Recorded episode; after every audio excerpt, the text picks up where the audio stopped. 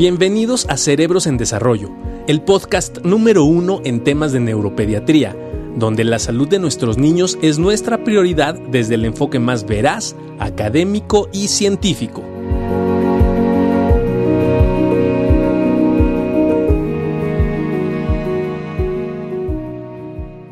¿Cómo está mi doc? Pues ¿Todo aquí- bien? Aquí sigo, compadre. Dándole con todo. ¿Y tú?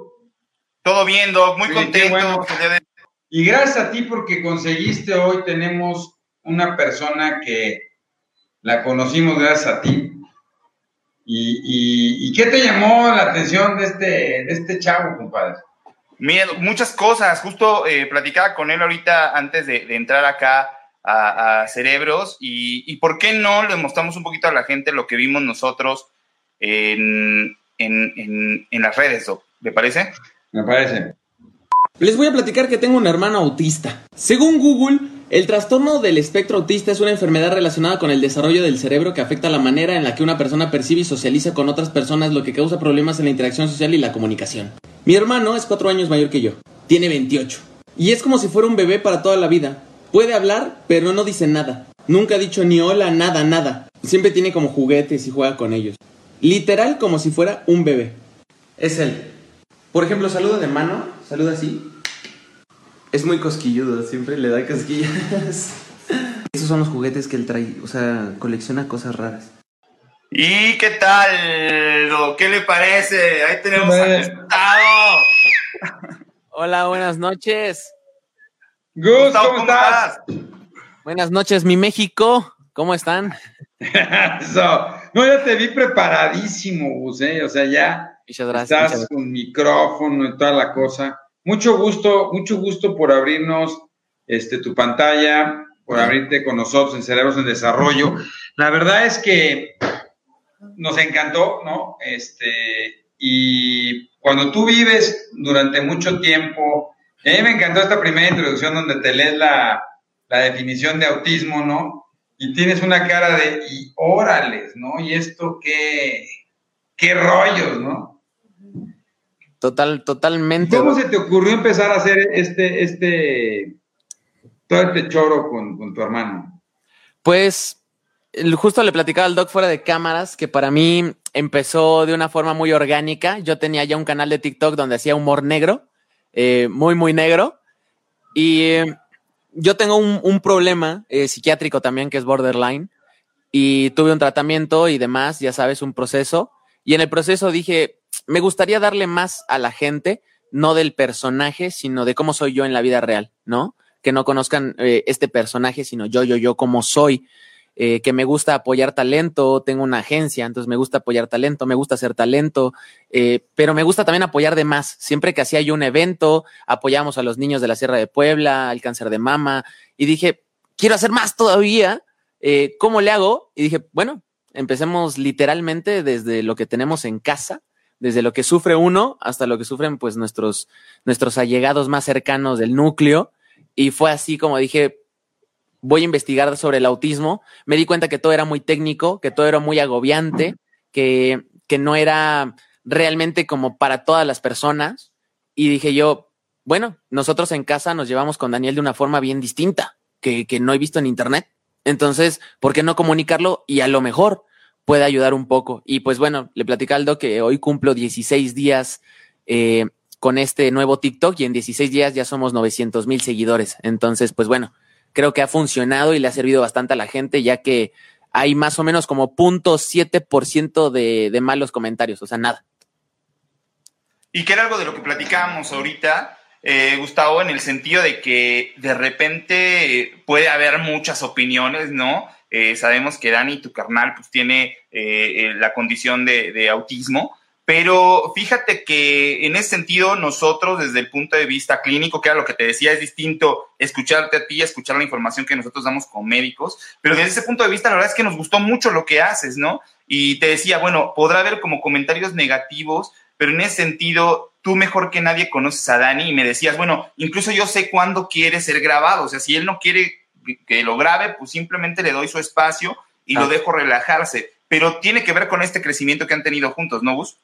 Sí, la verdad es que sí, como te comentaba Dani, yo siempre hemos sido muy conectados. Es mi hermano mayor, o sea, falta otro, pero él es mayor a mí. Eh, somos muy, muy, muy conectados eh, realmente. Y la verdad es que por lo menos en casa yo creo que yo y mi papá somos los que más cercanos estamos a él. Eh, obviamente él me ve a mí como su hermano, pero pues a papá es el único con el que se siente seguro, por ejemplo, cuando vamos en la calle, ¿no? lo agarra del brazo o de la mano que obviamente también ahí te enfrentas a, algunas miradas raras, porque como ya está grande, pues piensan que son parejas y es su, sugar daddy, ¿no? Eh, quién sabe por qué, porque mi papá no se ve de barro, ¿no? pero, pero me ha tocado que yo yendo caminando atrás de ellos, pasan los chicos, así, una vez me pasó unos chavitos, como 17 años, pasaron al lado y ya viste el señor, un chavito bien joven se agarró y, y, yo me dio risa, fue como me dio risa, pero es justo cómo tomas las cosas también, ¿no? Yo creo y, y, entiendo yo bien a Daniel, a pesar de que no habla, los gestos, este, pues cuando está bien, cuando está mal, se, bueno, por lo menos yo ya lo noto, ya me doy cuenta, a veces hasta de manera un poco intuitiva, me doy cuenta por microgestos que él hace de repente. A él le gusta mucho grabar, la verdad es que le gusta mucho grabar a él, se divierte, le gusta verse en la cámara, le gusta ver el video después, eh, lo puede estar viendo ahí media hora, eh, no sabe manejar eh, ningún dispositivo, a pesar de que se le ha tratado de enseñar, no, no, no le interesa, pero le gusta, pero también hay veces que simplemente no quiere que ni lo toques.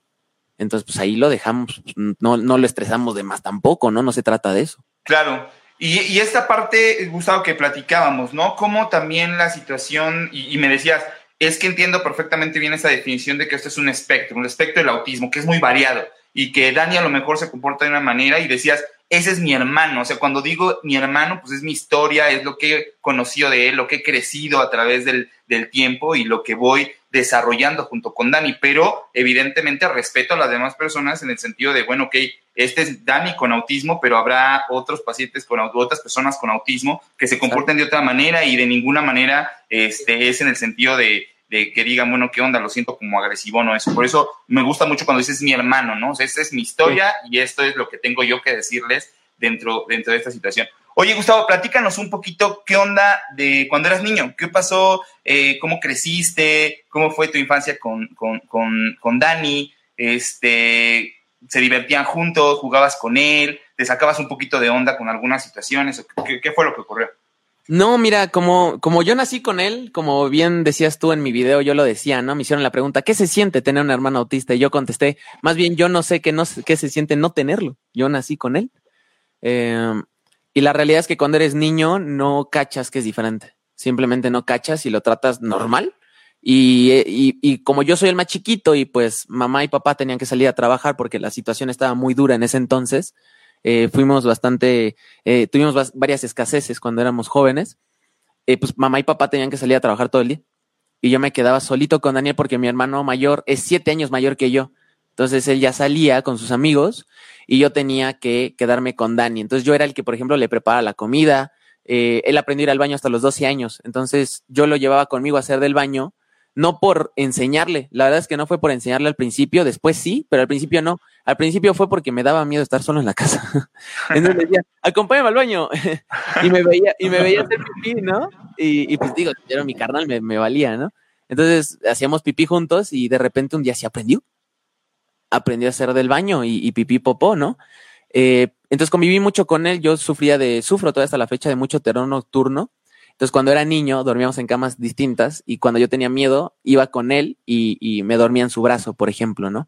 Tanto que él ya se la sabía. Entonces, nada más llegaba yo y ya nada más extendía el brazo para que yo me acostara. Eh, entonces, mi, mi papá eh, eh, recuerda con mucho cariño que la primera vez que Daniel interactuó con alguien fue conmigo. Daniel, cuando era niño, se quitaba siempre la playera. Siempre estaba sin playera. Entonces dice mi papá que yo pasé corriendo enfrente de la puerta de su cuarto, correteando a Daniel, pegándole con la playera y él dijo, bueno, qué divertido, están jugando, ¿no? Eh, eso no era tan raro. Lo raro fue que después Daniel me persiguió a mí, pegándome con la playera. Y ahí fue donde mi papá dijo, güey, está pasando. Y, y me acuerdo que ese día él lloró.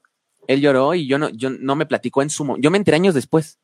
En su momento no me dijo por qué lloró. Yo hasta había pensado que había pasado algo malo con su familia, pero ya años después me platicó que lloró por, por, porque nunca Daniel había interactuado con nadie, que fue la primera vez. Entonces, sí, Daniel y yo tenemos como una conexión bastante fuerte porque estábamos todo el día, todos los días juntos y a la fecha también. Eh, aquí tengo mi, mi estudio de trabajo, aquí trabajo y pues estoy con él todo el día y yo soy el que lo cuida y mi papá. Mi papá ahora también trabaja en casa y también lo cuida bastante. De llevar mi papá aquí como unos tres años, pero pues antes de eso pues nada más era yo, ¿no? Oye, y, y fíjate qué interesante porque la verdad es que a veces uno se concentra como que en el paciente. ¿no? Y es bien importante todo lo que vive la familia alrededor, ¿no? Y, y, esto que muchas veces se ha llamado el estigma que puedes tener tú o tu familia. Por ejemplo, tus cuates, ¿no? La familia, ¿no? ¿Cómo viven lo de Dani? ¿Cómo lo platican? ¿Cómo, cómo lo estableces, ¿no? Si, si tus cuates te dicen, oye, ¿qué onda con tu bro, no? ¿Y qué le pasa, güey? Tú sabes, es que tiene autismo, güey, no sé. Y luego, y luego, fíjate, yo no sé, ahorita una señora, hay mucha gente que nos empieza a preguntar, ¿no, Valentina, por qué no puede hablar? No, si tomó terapia, si tomó dietas, digo, yo sé, lo has venido haciendo tus, todas estas cosas que pasan, pero, pero no, no te va, o sea, ¿qué se siente que todo te, te está diciendo, te, te están bombardeando con eso? Pues para mí es, es algo como ya natural, ¿no? Eh, yo no he sufrido de que maltraten a Daniel realmente. Creo que las únicas dos veces que hubo comentarios negativos fue porque la gente no cachaba que era discapacitado. Pensaba que era como algo en mala onda, ¿no? Por así decirlo. Eh, pero nunca realmente lo han eh, rechazado o hecho una grosería, una discriminación por su padecimiento. Nunca, nunca, nunca. Eh, mis amigos siempre soy muy claro con ellos, y lo saben, están aquí algunos de mis mejores amigos y mi pareja. Yo siempre he sido de si alguien no trata a Daniel normal o no lo saluda en su propia casa, pues no entres no entres, no eres bienvenido, porque aquí a Daniel, eh, para empezar, es su casa, y es más casa de él que de todos, porque él es el que está aquí siempre, ¿no? Es más casa de él que, que de mis papás, inclusive yo creo. Entonces, pues, pues está en su casa. Entonces, por ejemplo, a veces estamos aquí platicando entre amigos, ponemos música y a, Daniel le encanta la música. Entonces yo le abro y él entra y está aquí con nosotros bailando, saltando, este, y aquí lo dejo yo. O sea, y pobre de aquel de que le haga una grosería, pero no pasa. Es, es raro, pero yo creo que también hay que permitirlo. Creo que también es no marcar el límite. Eh, por ejemplo, Dieguito que está aquí, la primera vez que vio a Dani, yo le dije, ah, él saluda así de puño, eh, no habla, pero en lo que Diego iba al baño, esa fue lo que le expliqué. Ya después regresó y me dijo, ah, ¿cómo? ah, ya le dije es autista y él sí cachó que era el autismo. Ah, perfecto, ¿no? Pero personas que no entienden lo que es el autismo, pues les platico un poquito así rápido. Haz de cuenta que es un bebé de dos años con cuerpo de 27, eh, así, de fácil y no habla. Fin de la historia, ¿no? O sea, ya para no dar más explicaciones. Eh, a veces sí es raro porque tenemos dos refris y hay un refri que está dentro de la cocina y la cocina tiene llave, ¿no? Porque pues, se come todo como en 10 segundos. Ese es su superpoder. Le platicaba al doc es autista. Me dicen, no manches, esos cuates son unos genios para las matemáticas. Y yo les contesto, mi carnal se echa dos cajas de sucaritas en 10 minutos. Ese es su poder, carnal. Eso es lo que hace mi hermano, ¿no? Entonces, pero el refri que está afuera eh, tiene candado. Entonces luego un amigo una vez en secundaria entró y me dijo, qué mala onda tus papás, güey, que no te dejan agarrar lo que quieras del refri. y yo, no, no, no, yo sé la contraseña, güey. Nada más para mi hermano Daniel, que ahí también nos choreó, porque como no habla, tampoco tienes un buen entendimiento de qué tanto entiende, realmente, ¿no? Eh, y, un, y le tuvimos que cambiar la contraseña a, al candado porque de repente enteramos que se la prendió. Eh, entonces fue así como, ¿qué? Entonces, por ejemplo, las llaves, siempre tenemos las llaves de la casa aquí a, las man a la mano, porque si quieres ir a la cocina, con llave, o sea, literal, ¿no? Aquí en la casa. Bueno, resultó que si las llaves las dejas afuera, él sabe qué llaves para qué puerta. Entonces bajabas a las 4 de la mañana a echarte un sándwich todo mañanado y ya veías que ya no había pan. Y ibas por jamón y ya no había jamón. Y de repente ibas por la leche y ya no había leche. Esas, ¿qué? Y el cuate es, es, bien listo porque sabe que está mal. Entonces, ¿qué, ¿qué, empezó a hacer? Que escondía lo que se comía, los, los envases, ya no los tiraba, los, los de repente veías que abajo de su colchón había cuatro galones de leche aplanados. Entonces, eh, ha sido una dinámica, obviamente vas aprendiendo cómo, cómo ayudarlo. Dani está en su peso perfecto y todo, porque pues muchos tienen obesidad, porque les dan crisis también por no comer, ¿no? Les dan crisis a veces muy fuertes y la mayoría de las familias como, bueno, pues de que se mate a golpes a darle los chetos que él quiere, pues dale los chetos, se va a calmar. El problema es que se va agraviando y como lo tratamos normal, así como yo, mi mamá compra bubulú, si yo me los echo en un día de sentón, me regaña, ¿no? Porque ya no dejé para la familia. Bueno, a Daniel igual, a Daniel también lo regaña normal, como a mí, como a todos mis hermanos. La realidad también, una realidad bien, bien, bien real, es que aquí en casa tampoco mis papás nunca nos pegaron. Por ejemplo, a mí nunca me han pegado, a mis hermanos nunca.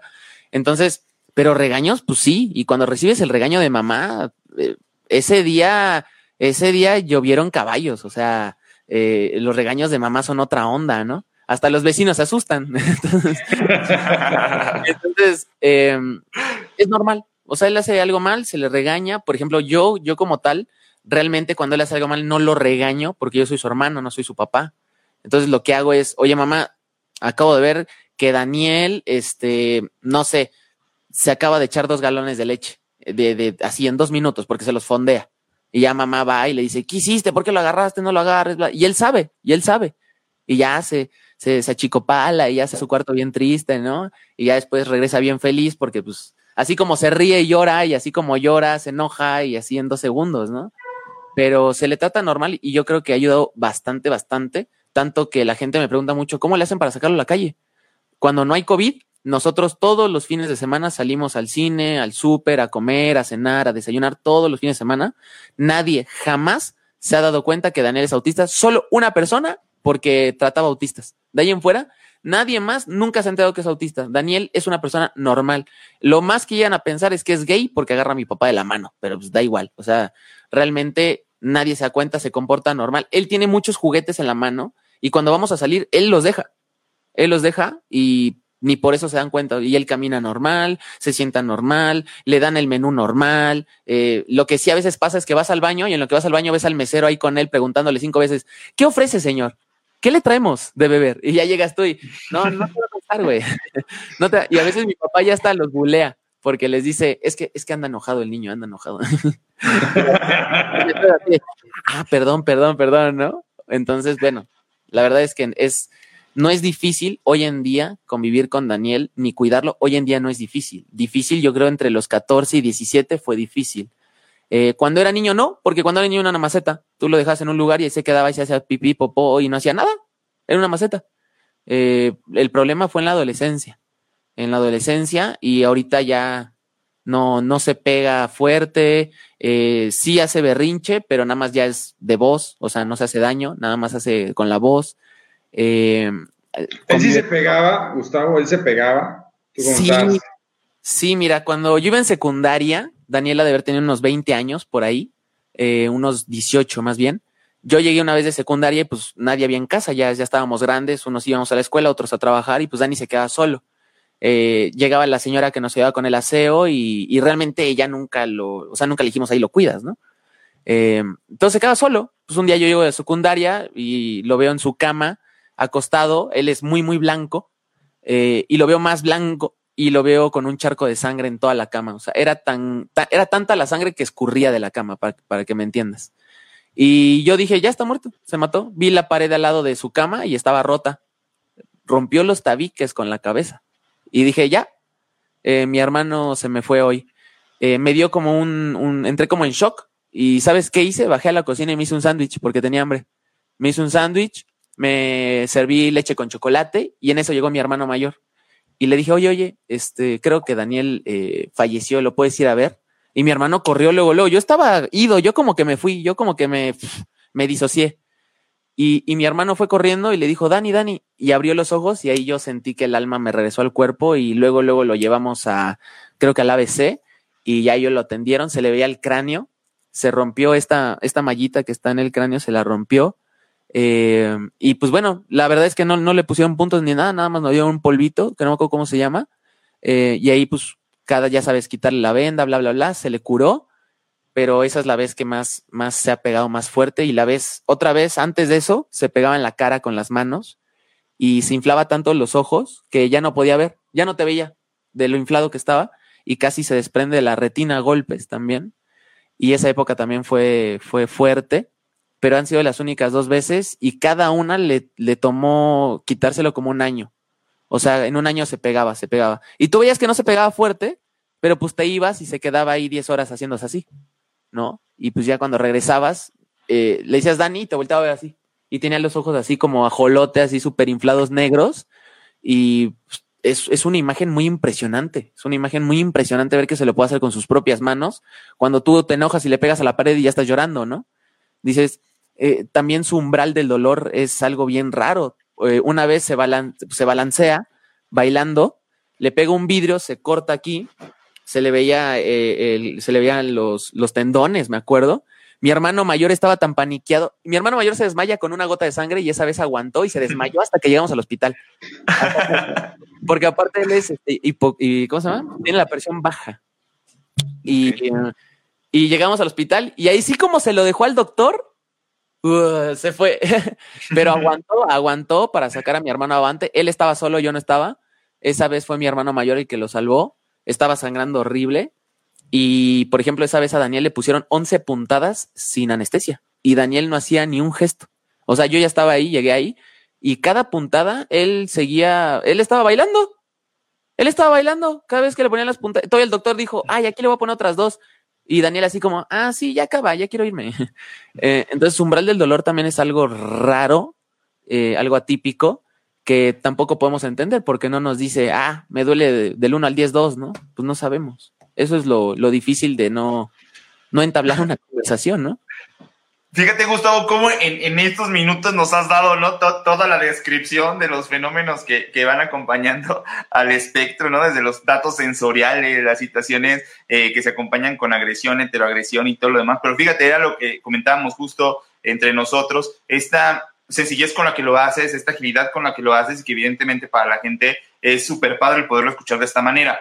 Eh, platicaba con Gustavo porque a final de cuentas Dani fue diagnosticado aproximadamente hace que, Gustavo, unos 25 años más o menos, ¿no? Para la edad que tiene ahorita Dani, más o menos. Entonces, me, me, decía Gustavo algo muy cierto, ¿no? En esa época incluso no se pudo diagnosticar en México, se lo tuvieron que llevar sus papás para ser diagnosticado fuera de México. Este, y nos platicaba mucho sobre las terapias, ¿no? Que le llamaba mucho la atención y que es algo que hemos comentado mucho Doc Barragán acá, que me decía, bueno, pues yo veía que daban terapias para mover el cuerpo, pero pues él caminaba, él no tenía problemas para moverse, pero yo veía que todas las terapias iban encaminadas acá en mejorar, según esto, la parte motora, pero resulta que él siempre se movió y siempre caminó, ¿no? Y era lo que Gustavo me decía y, y, vamos, lo hemos tocado muchas veces en este, en este espacio, esa necesidad de tener una evaluación personalizada, porque te decía, ¿no? No es como una receta de cocina, todos los pacientes con autismo y todos tienen que tomar este medicamento y además tomar esta terapia. Cada paciente es un universo completo y cada paciente tiene sus propias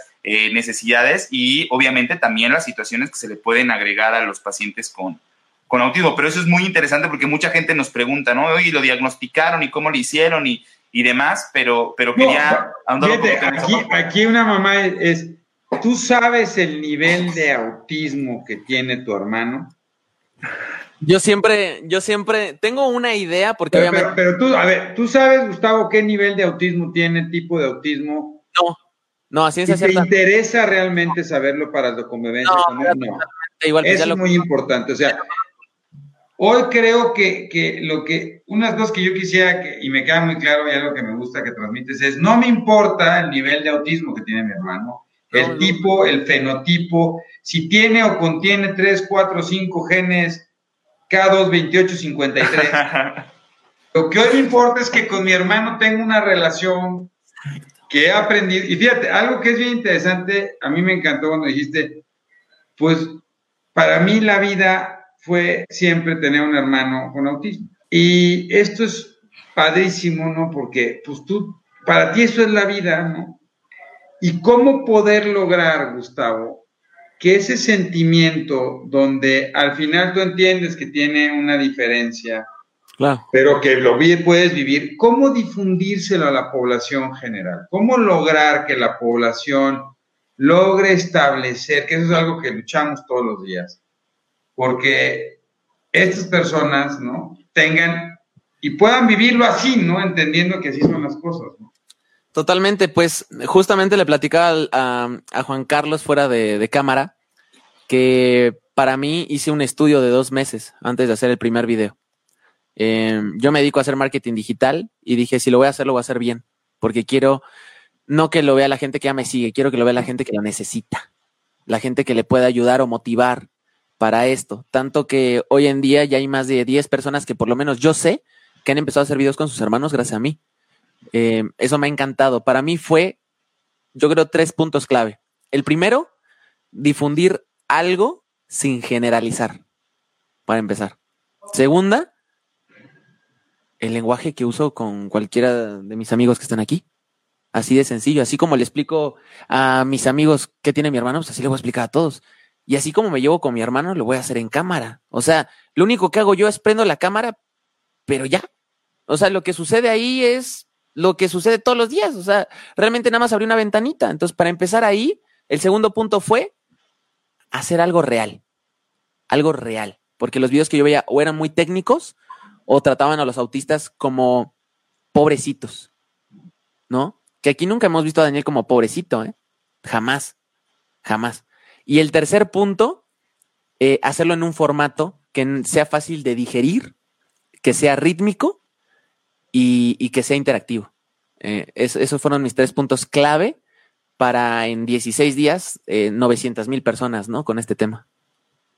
¿Te imaginaste esto, Gustavo, en algún momento? O sea, ¿te imaginaste que el grabar la situación cotidiana con tu carnal todos los días y lo que haces normalmente, o sea, iba a tener este... Fíjate, fíjate cómo se cumple esa regla de que a veces lo más sencillo es lo que más atrae a las personas, ¿no? Este, lo menos complejo es lo que es más fácil se digiere. Y, creo que cumpliste con esa, con esa regla, porque de repente, como dices, prendes el cel o prendes tu tablet, te, te pones a grabar y de repente, ¡pum!, o sea, un impacto padrísimo. Yo le decía a, Gustavo, de repente nos empezaron a llegar los mensajes, ¿no? Incluso de algunos pacientes, chécate este video porque mira lo que dice y resuelve cosas, ahorita vamos allá, ¿no? Pero la parte que me decías hace rato de, es que me preguntan que, cuánta dieta tiene, que si le meto, le quito y le pongo chocomil, que porque si no puede tomar y qué hago, ¿no? y todo este rollo. Entonces, qué padre. ¿Y, tú te imaginaste, Gustavo, que, que, que, esto, que esto iba a funcionar de esta manera? O sea, ¿sí tenías una idea? Pues mira, yo en mi cuenta pasada tenía 600 mil. Santi está aquí, lo sabe perfectamente. Me, avala aquí de secretaría. Dice, confirmo. Eh, yo le dije a él, mi meta es de aquí a seis meses tener los mismos followers que tenía en la otra cuenta. Esa era mi meta. Bueno, en, lo rebasé como en 10 días. Como en 10 días rebasé una cuenta con la que tardé 600 mil un año. Y colaborando con alguna de las personas más famosas de TikTok. Entonces, no, no, no lo esperé, no, no creí. Yo lo que quería era ayudar, pero jamás pensé que real, o sea, real, le pegué al hilo negro de, este tema. Y de varios temas más, porque de hecho ya tengo yo entrevistas igual con personas que tienen otros síndromes distintos. Em, inclusive hay una chava que me habló que, que me dijo que ella tenía un síndrome que solo saben que lo tiene ella. Entonces, voy aparte estoy tratando de abarcar más temas, más personas y no solo gente que tenga algún problema neurológico, sino gente de todos lados. Eh, también tengo por ahí algún proyecto con eh, la Sierra de Puebla, que, tengo una fundación de allá bastante buena, que, que ayudan mucho. Eh, inclusive mi novia tiene una fundación también. Entonces también por ahí vamos a hacer un tema que ella apoya a señores, a personas de la tercera edad, animalitos, y queremos ayudar a niños también, ¿verdad? Y con discapacidades también se me olvidó, perdón, me va a pegar al rato que apaguen la cámara, no se vayan. no se vayan. quedamos un rato. Lo, graba hacia TikTok, lo graba hacia TikTok. Oye, ¿no anda tu brother por ahí? Sí, anda allá afuera. Déjame ver si, si lo puedo pasar un ratito. A ver. A ver si que lo saluden aquí todos. Todo el mundo anda emocionado con el buen Dani. Muchas gracias a todos. Aquí lo saludamos a y, no le vayas a pegar al Gustavo, por favor. Y qué padre que, que, que, que, Gus está ahí con sus cuates y todo, ¿no? Porque es, lo que me decía, ellos me apoyan, están ahí todo el tiempo, tienen ideas en conjunto, las desarrollan, y como el apoyo también de los amigos a veces te, te apoya muchísimo para dar nuevas ideas. Dani, hola Dani, ¿cómo estás? ya, suficiente. Dice, adiós. Bye. Gracias. Es que se estaba, peleando con el perro y como que no anda muy de buenas. Y siempre pues, que entra me cobra, porque me cobra las grabaciones, ¿eh? Siempre, ¿Ah, siempre me pide unas galletas o algo. bueno, está bien, está bien. lo mereces, dice, Oye, y, también el tema de, del perro súper interesante, ¿no? O sea, cómo decías tú que ha sido una mascota fiel, ahí está. Uy, ha sido increíble. Nosotros siempre hemos sido de, de la vida aquí en casa. Eh, le platicaba a, Juan Carlos que mi mamá tuvo a mi hermano mayor a los 15, a Dani lo tuvo a los 18 y a mí a los 21 años. Mis papás siempre han sido muy juveniles, siempre tuvimos hasta la fecha, pues tenemos papás con mucha energía, con mucha vida. O sea, mi papá tiene un hijo de 30 años y mi papá tiene 50, entonces todavía, todavía tiene fuerzas, ¿no? Como decimos entre amigos, todavía no te le puedes poner al tiro porque todavía te gana, ¿no? Entonces, eh, eso nos ayudó mucho en cuanto a la vida. Siempre tuvimos plantas, peces, pájaros, gatos, perros. Y te digo algo, todas las mascotas, incluyendo hasta los pájaros, se dan cuenta que Daniel tiene algo. Todos. Y siempre tenemos perros grandes, siempre nos han gustado. Antes teníamos un Rottweiler que defendía a Daniel sin que se le dijera. Y antes de este perro, que es un presa canario, que es como un pitbull gigante, eh, este presa canario, antes había otro, que los dos se llaman Cronos, le decimos Cronos One, Cronos Two. Entonces, Cronos One, que acaba de fallecer de 10 años, este, este, este perro tiene 6 meses y pesa 50 kilos, para que veas, son, son grandes. Eh, y Cronos One defendía a Daniel a muerte, tanto así que si tú querías regañar a Daniel, tenías que guardar al perro, lo tenías que, que encerrar, porque el perro se te ponía entre Daniel y tú con cara de que te iba a saltar y te gruñía. Entonces, como el perro ya pesaba 70 kilos, era así como, no, ven, ven, sácalo a pasear. Vamos a pasear para cuidar a Daniel, pero te digo algo, sirvió muchísimo, eh, porque una vez había una señora que hacía el aseo aquí en la casa, nos ayudaba, eh, y, y le hacía groserías a Daniel. Nos enteramos porque Cronos un día ya no la dejó entrar a la casa. Así de fácil, ya no la dejaba entrar. Se le ponía el tiro y ya no la dejaba entrar y mi papá puso una cámara. Bueno, pues nos dimos cuenta que la señora cuando trapeaba no le decía a Daniel que levantara los pies, se los empujaba con el trapeador. Ya nada más con esa acción, el perro se le echaba encima y dijimos, pues con razón teníamos que comprar un trapeador cada semana. con razón rompía tantos. Y, y, la verdad es que creo que ha sido la única vez que, que, nos dimos cuenta, pero al final del día, y este ya se unió también muchísimo con Daniel. Y me preguntan dos cosas si Dani no le hace daño, y lo que le decía Juan Carlos, Daniel nunca le ha hecho daño a nadie, jamás ha tirado una mesa, jamás ha pateado, jamás ha empujado, jamás, jamás. Y la segunda, si el perro no le hace daño a Daniel, los perros sobre todo, pero también los gatos, también los pájaros, eh, te lo puedo decir que estoy seguro que hasta los peces se dieron cuenta, porque había una interacción diferente hasta de los peces con Daniel cuando los iba a ver. Eh, pero sobre todo los perros que se mimetizan con, con sus dueños, por así decirlo, eh, como Daniel siempre está con él, pues se hicieron uno. Y los perros se dan cuenta por default que él tiene algo. Y por default se dan cuenta que como está en desventaja, sienten el instinto de cuidarlo, que es el, el defenso de la manada, por así decirlo, ¿no? Entonces, no hemos tenido problemas y también criamos a las mascotas con mucho cariño. Yo creo que si también al perro le estuviéramos pegando todos los días, pues ahí sí me preocupo, ¿no? Pero, pero no. Entonces, muy cool. De hecho, así. Oye, Oye, Gus, y, y te, te, tengo una pregunta en el sentido de, bueno, ya no, nos vas a platicar un poquito de lo que ha sido crecer con, con Dani y de todo lo que evidentemente tú también le has, él ha aprendido muchas cosas de ti, pero tú también has aprendido cosas invaluables de Daniel seguramente, ¿no? Se te ha dejado una lección de vida que evidentemente bueno. intentas aplicar todos los días y se nota en tu actitud, en tu entusiasmo, en esta, en, sí, exactamente, en esta, en esta vibra súper chida y positiva. Y la, y, y la otra es, ¿Qué, alguna vez se, han sentado tus papás, tú y demás? ¿Qué, es lo que esperan de, Dani más adelante? ¿Qué, cuál es lo que sigue de Dani? Ha empezado un poquito en el futuro y te lo pregunto porque hace poco tuvimos una, una mesa, ¿no? Platicando qué pasa con los pacientes con autismo cuando crecen, ¿no? ¿Qué va a pasar con ellos? Y yo creo que seguramente una preocupación de, de cierta manera para tus papás es qué va a pasar con Dani, ¿no? ¿Qué va a pasar cuando Dani se tenga que enfrentar a algunas situaciones ya solo, o, o, o tú como tú, como tú, tanto tú como con tu hermano mayor, etcétera, este, ¿qué onda con eso? Sí sé, porque, porque es duro, es difícil y además, pues tiene que haber por ahí algún plan, ¿no? Sí, pues mira, eh, primero lo que he aprendido de Daniel, um, yo creo lo más importante, lo más invaluable es qué es la felicidad. ¿Qué necesitas para ser feliz? Y me he dado cuenta que lo único que necesitas son a tus seres queridos, no ocupas más. No ocupas más. Ya sea tu familia adquirida, como tus amigos, tus, tu, tu, novia, o los que son familia de sangre, por así decirlo, eh, eh, no ocupas más. Daniel, para ser feliz, solo necesita que estés con él eh, y ya. O sea, no, no necesita más. Ahí te das cuenta un y sus galletas, compadre. Y sus galletas, que, ay, cómo, cómo luego con las galletas. Luego sí, es, no, y ya, ya, ya quitárselas no es tan fácil, ¿va? Y, y la verdad es que, primero yo creo que eso. Lo segundo, mis padres se sienten muy tranquilos en el tema de que cuando ellos pues ya no estén en este planeta, eh, Daniel tiene quien lo cuide eh, sin ningún problema. De hecho, se los platico muy personal. Siempre me preguntan que por qué empecé a trabajar tan joven, ¿no? Y cómo le hice para tener una agencia tan fuerte, tan joven. Y les digo que mi motivación no fue gastar dinero en carros o en viajes, sino fue que yo siempre he querido desde los ocho años tener una familia. Y dentro de mi familia yo nunca le he visto sin llevarme a Daniel.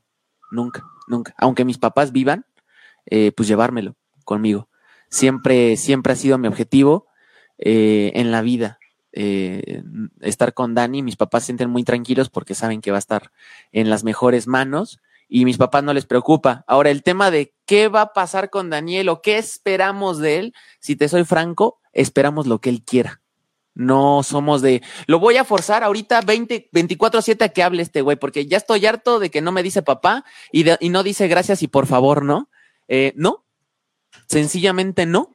Y tampoco, porque a veces empeñarse en eso demasiado, mis papás se dieron cuenta que ya era un tema egoísta, que ya era un tema de lo que ellos querían que Daniel hiciera, que Daniel lograra, pero no era lo que Daniel quería lograr, no era lo que Daniel deseaba.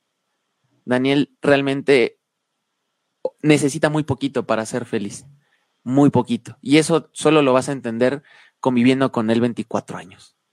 Y, mis papás, pues los 27 enteros, ¿no? Eh, a veces ya es un tema egoísta o un tema de quererlo hacer pertenecer a algo que él no necesita.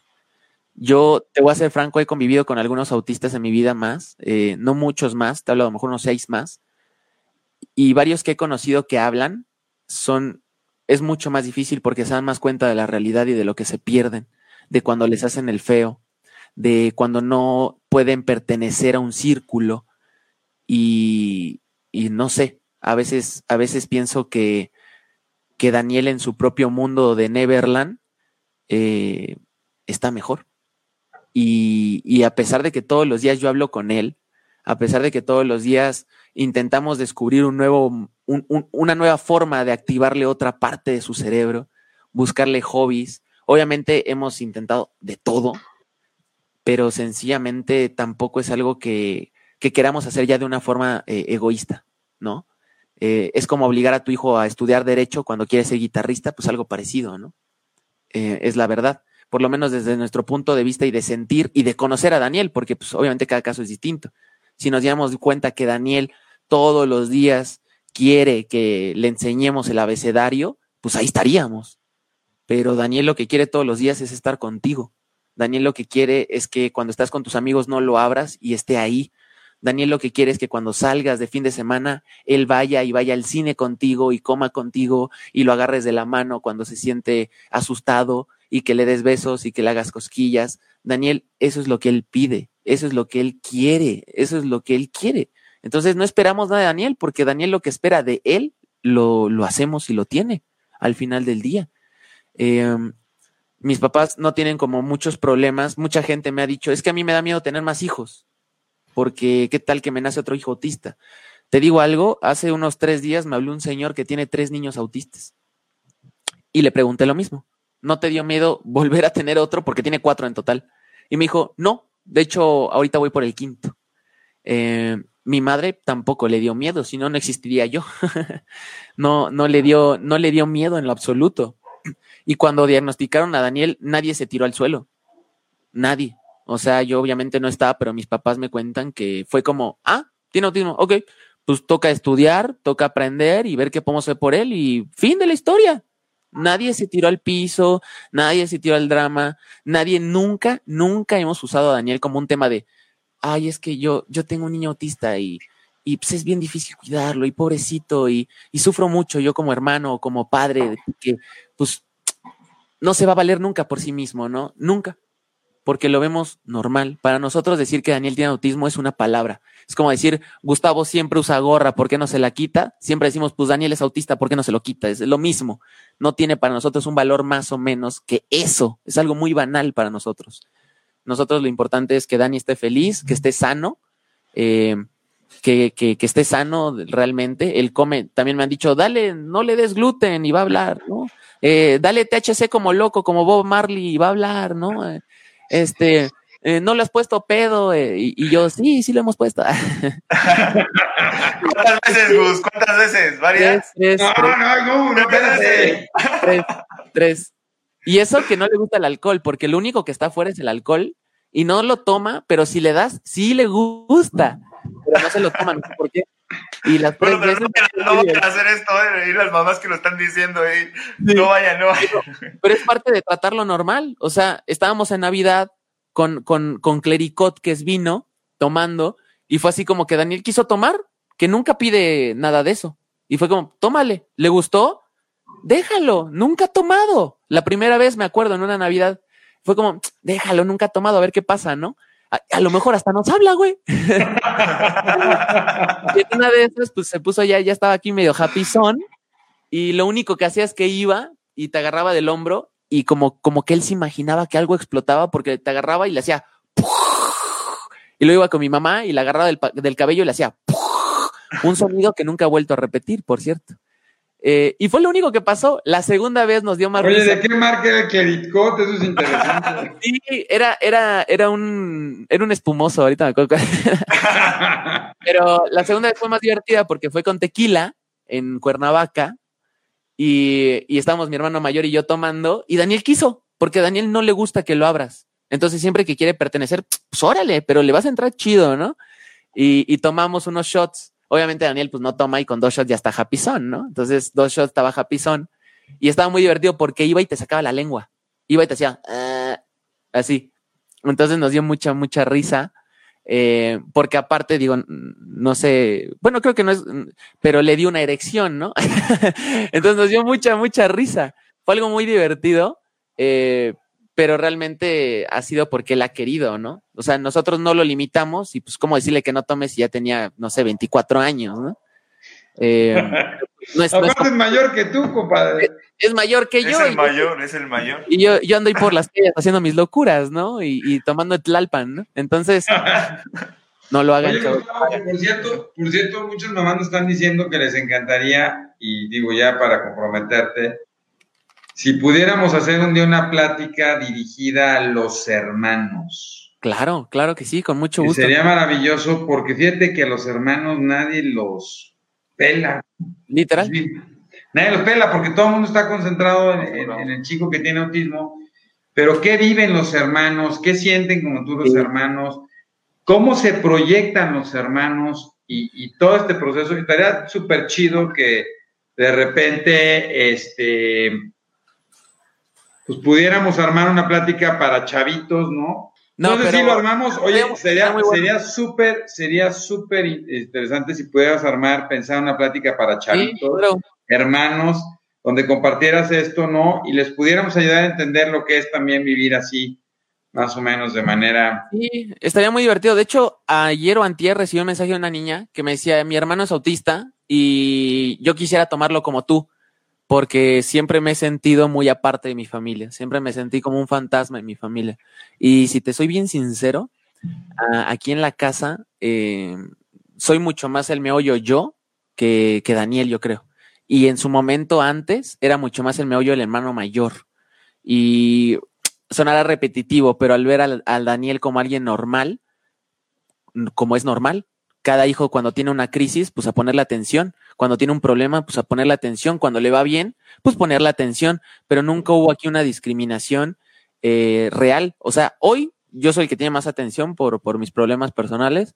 Eh, y ayer Daniel y antier Arturo y ayer otra vez yo y así y así y así. Nunca, nunca fue Daniel el, el, el foco realmente de todo. Porque te digo, siempre que era como, ah, ¿y tu hijo es autista? Ah, sí, es, es, es autista, mi hijo. ¿Y, y cómo? Y, y, ha sido difícil? Y mis papás así como, no, no, no, ¿verdad que no, güey? Y Daniel es como, no, y ya, o sea, realmente nunca ha sido eso. Y mis papás, por lo menos ellos me cuentan que desde su vista como padres, y mi mamá, que trabaja con médicos, eh, que sí ha tratado con muchos más autistas, mi madre, me dice, te digo algo, yo creo que la receta fue que tu padre y yo éramos muy jóvenes y no nos tiramos eh, en el tema del autismo, porque pues mis papás no son racistas, no son homofóbicos, son súper incluyentes, entonces para ellos fue una palabra más, siempre, siempre.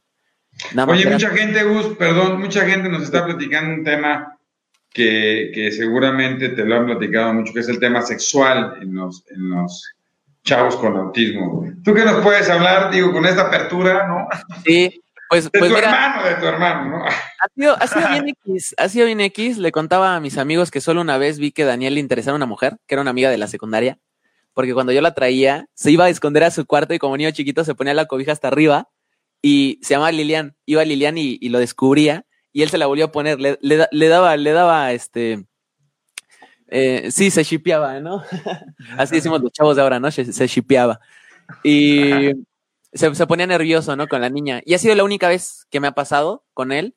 Eh, y, en el, y en otro tema como más sexual, pues cuando tenía como unos 19 años, lo que sí es que no se masturbaba realmente, pero se sobaba arriba del pantalón. Entonces, pues obviamente eh, veías que, que, había honores en la bandera y, y veías que él estaba ahí. decirlo, Muy entretenido. Sí, muy entretenido, pero realmente no, no, no se masturbaba bien. O sea, simplemente como dijo, oye, se siente chido, ¿no? Y, pero realmente no, hasta ahí. Ya debe ser algo que le ha de haber durado unos dos meses, le duró poquito. Eh, pero sí, pues de repente entras a su cuarto y lo veías haciendo chocolate y pues cerrabas, ¿no? Decías, ah, no, pues eh, déjalo, déjalo. Porque aparte te veía y él seguía, ¿no? Y él seguía y tú bien incómodo viendo la tele y así como, eh, es Chabelo, güey. o sea, eh, pero fue muy poco tiempo. Nunca realmente lo vimos que se masturbara bien. Nada más fue como que se sobaba. Eh, obviamente tenía una erección, pero nada más. Y con chicas, pues esa fue la única vez. Pero si te soy sincero, él no es como muy interesado en el tema. Él, él es como algo que no le importa. Eh, como que en ese tema yo sí lo sigo viendo como un bebé. Como, como un niño a lo mejor de unos cuatro o seis años en ese tema. Claro. Oye, este, Usado, ¿y con tus amigos qué onda? ¿Cómo, ¿Cómo se lleva ahorita ya, Dani? Porque tienes tus amigos, aparte que son colaboradores tuyos, lo que me platicabas, con tu chica y todo.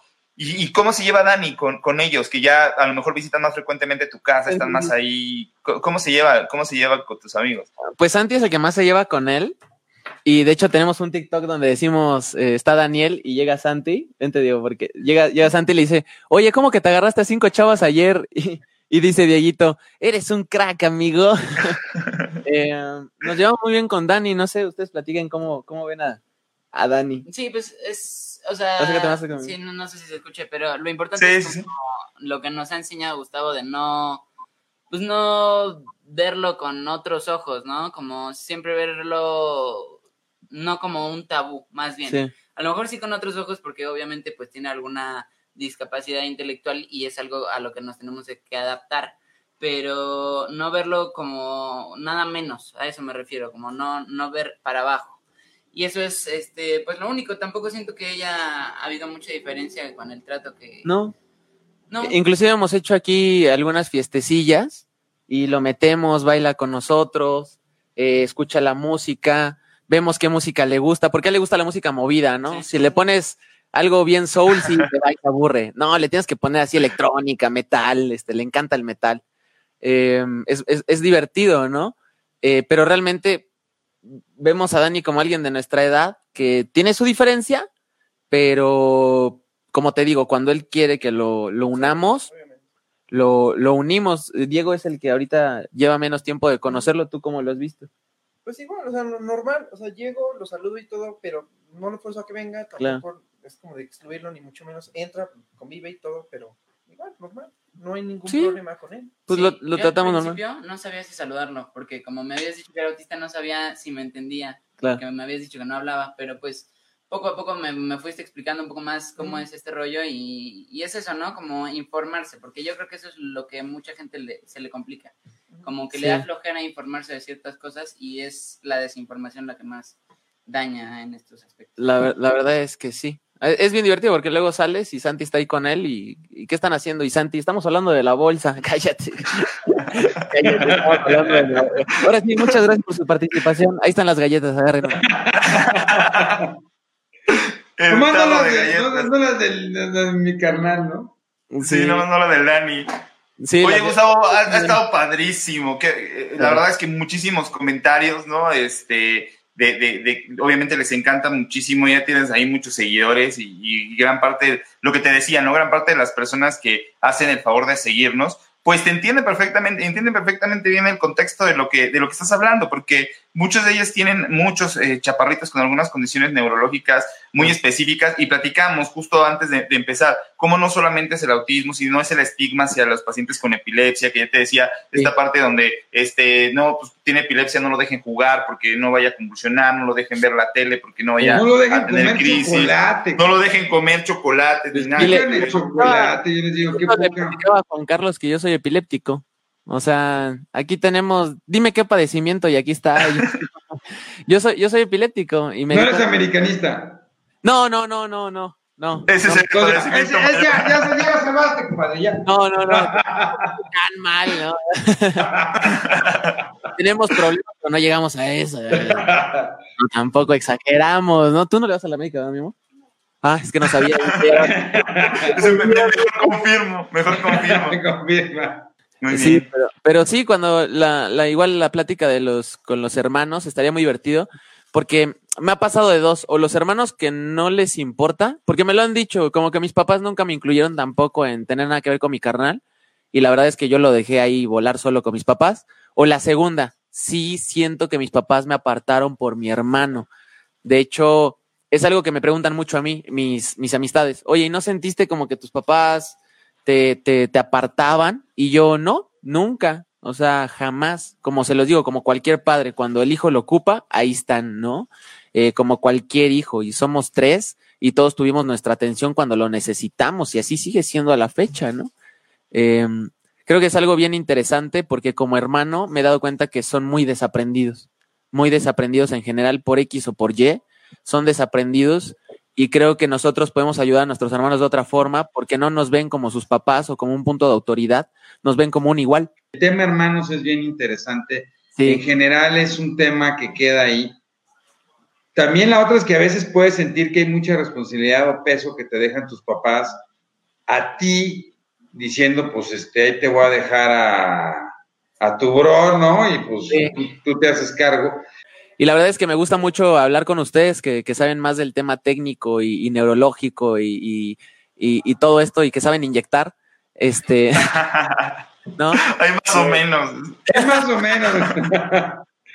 Hay más o porque, porque siempre se necesita un poco ese punto. También hay gente que me dice como, no, lo que tú sirves no le sirve a mi hijo, ¿para qué? Y yo, por eso siempre digo que mi hermano, güey. mi carnal, güey. O sea, el mío, güey. No lo del tuyo. ¿Cómo hablar del tuyo? Todos son bien distintos. O sea, autista que te topas, autista que es distinto. O sea, yo, yo estudié con un niño con, con autismo que, que, era funcional, que hablaba Asperger. Y, y, para mí era muy bonito porque era hablar como mi hermano, como con mi hermano. No, Gustavo, ya estamos, ya estamos, y por supuesto que, que, que gracias primero por, por este espacio este, que estás con todo y creciendo aceleradísimo en, en, TikTok y en Instagram y eso evidentemente nos da mucho gusto porque así vas a poder llegar a muchísimas personas. Y te agarramos la palabra, Gustavo, y, y lo haremos y organizaremos un webinar súper padre solo para que nos platiques, pues te eches ahí. Ya sabes que ahora está muy de moda esto del stand-up y toda esta plática que nos puedas echar. Estaría padrísimo que lo pudieras hacer justo para Creo que los chavitos se pueden empezar a decir y tú les transmitieras todas estas cosas, ¿no? De que es súper importante. Y te digo, muy, yo creo que es también muy importante que todos empecemos a funcionar de esa manera, que es como una de las luchas que vamos haciendo siempre, ¿no? De tratar de que esto esté así. Y, y, la verdad es que te, un gran reconocimiento para lo que estás haciendo, ¿no? Y sobre todo por, por, por por cómo ver cómo estás con tu, carnal, ¿no? Yo creo que eso es, eso es priceless, ¿no? Sí, sí. Y esto porque va a motivar, y yo esperemos que motiven a muchos, te digo, siempre, no solo al pequeño, al chavo que tiene un problema, sino a la gente que lo rodea, a la familia que está junto a él, a los amigos que están junto a él y que hagamos una sociedad mucho más incluyente y mucho más pareja, ¿no? Gustavo, la verdad es que nos encantó, se nos fue la hora rapidísimo. Muchísimas gracias. Oye, Gustavo, muchísimas gracias. Y todavía eres súper, eres súper chido y más chido en eh, platicar contigo, que nos aventamos prácticamente más de un par de horas echando la plática y ahorita que salimos ya al aire y todo lo demás,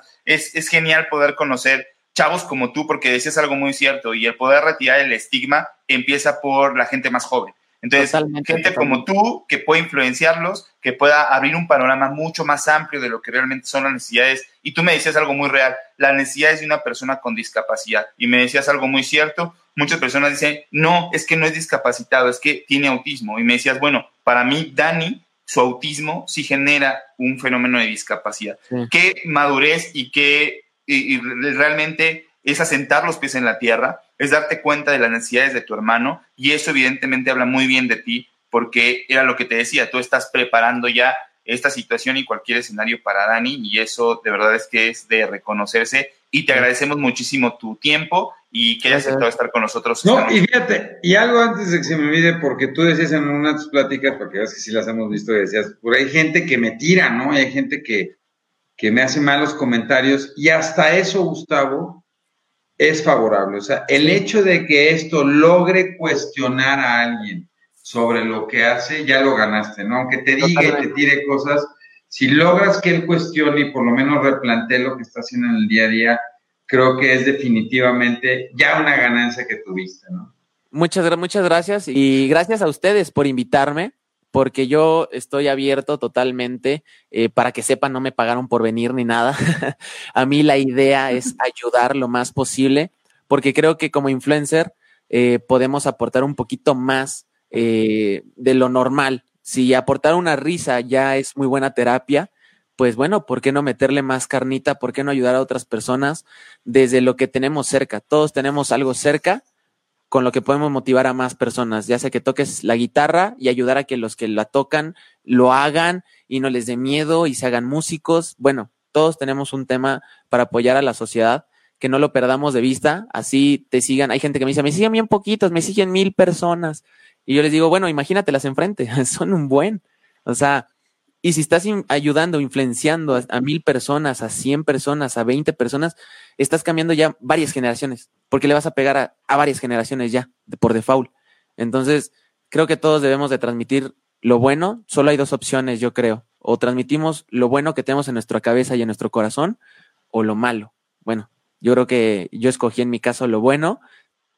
Trato de hacerlo lo más posible y yo encantado de, ayudar en lo más que se pueda porque pues, es, es, es, mi propósito de, de, existir en este tema, ¿no? No, Gustavo, muchísimas gracias, Doc. No, pues, sin palabras, Gustavo, te lo agradezco muchísimo. Este, gracias a todas las personas que lo siguieron.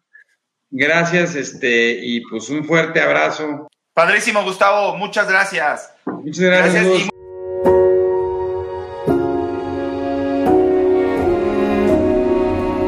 Cerebros en Desarrollo el podcast comprometido con la idea de que en los cerebros de nuestros niños no hay límites.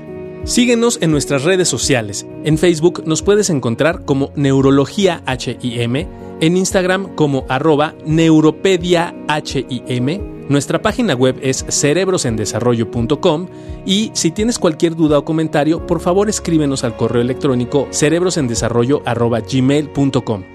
Si este episodio crees que le puede ayudar o servir a alguien, por favor compárteselo. Le podrías estar ayudando mucho más de lo que te imaginas. Nos seguimos escuchando.